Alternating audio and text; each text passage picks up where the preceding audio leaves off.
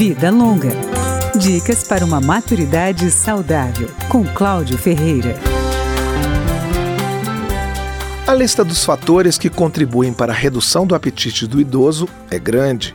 Estão nela a diminuição da atividade física, do paladar e do olfato, mudanças na produção de alguns hormônios e enzimas digestivas, a falta de motivação para o preparo de alimentos quando se vive sozinho, infecções e o uso de medicamentos.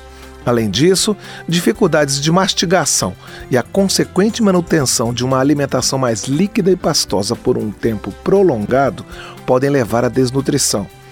A nutricionista Patrícia Bezerra aponta algumas providências que familiares e cuidadores podem tomar para que o idoso tenha uma nutrição adequada. Aumentar o número de refeições, ter lanches adicionais, concentrar algumas preparações ou refeições são estratégias muito adequadas. Além disso, ajustar a consistência da dieta à capacidade de mastigação, identificar os horários em que o paciente apresenta uma maior aceitação, ele está mais lúcido, mais acordado, mais estimulado e investir nesses horários. Outra recomendação para estimular o apetite é que o idoso tenha companhia nas refeições.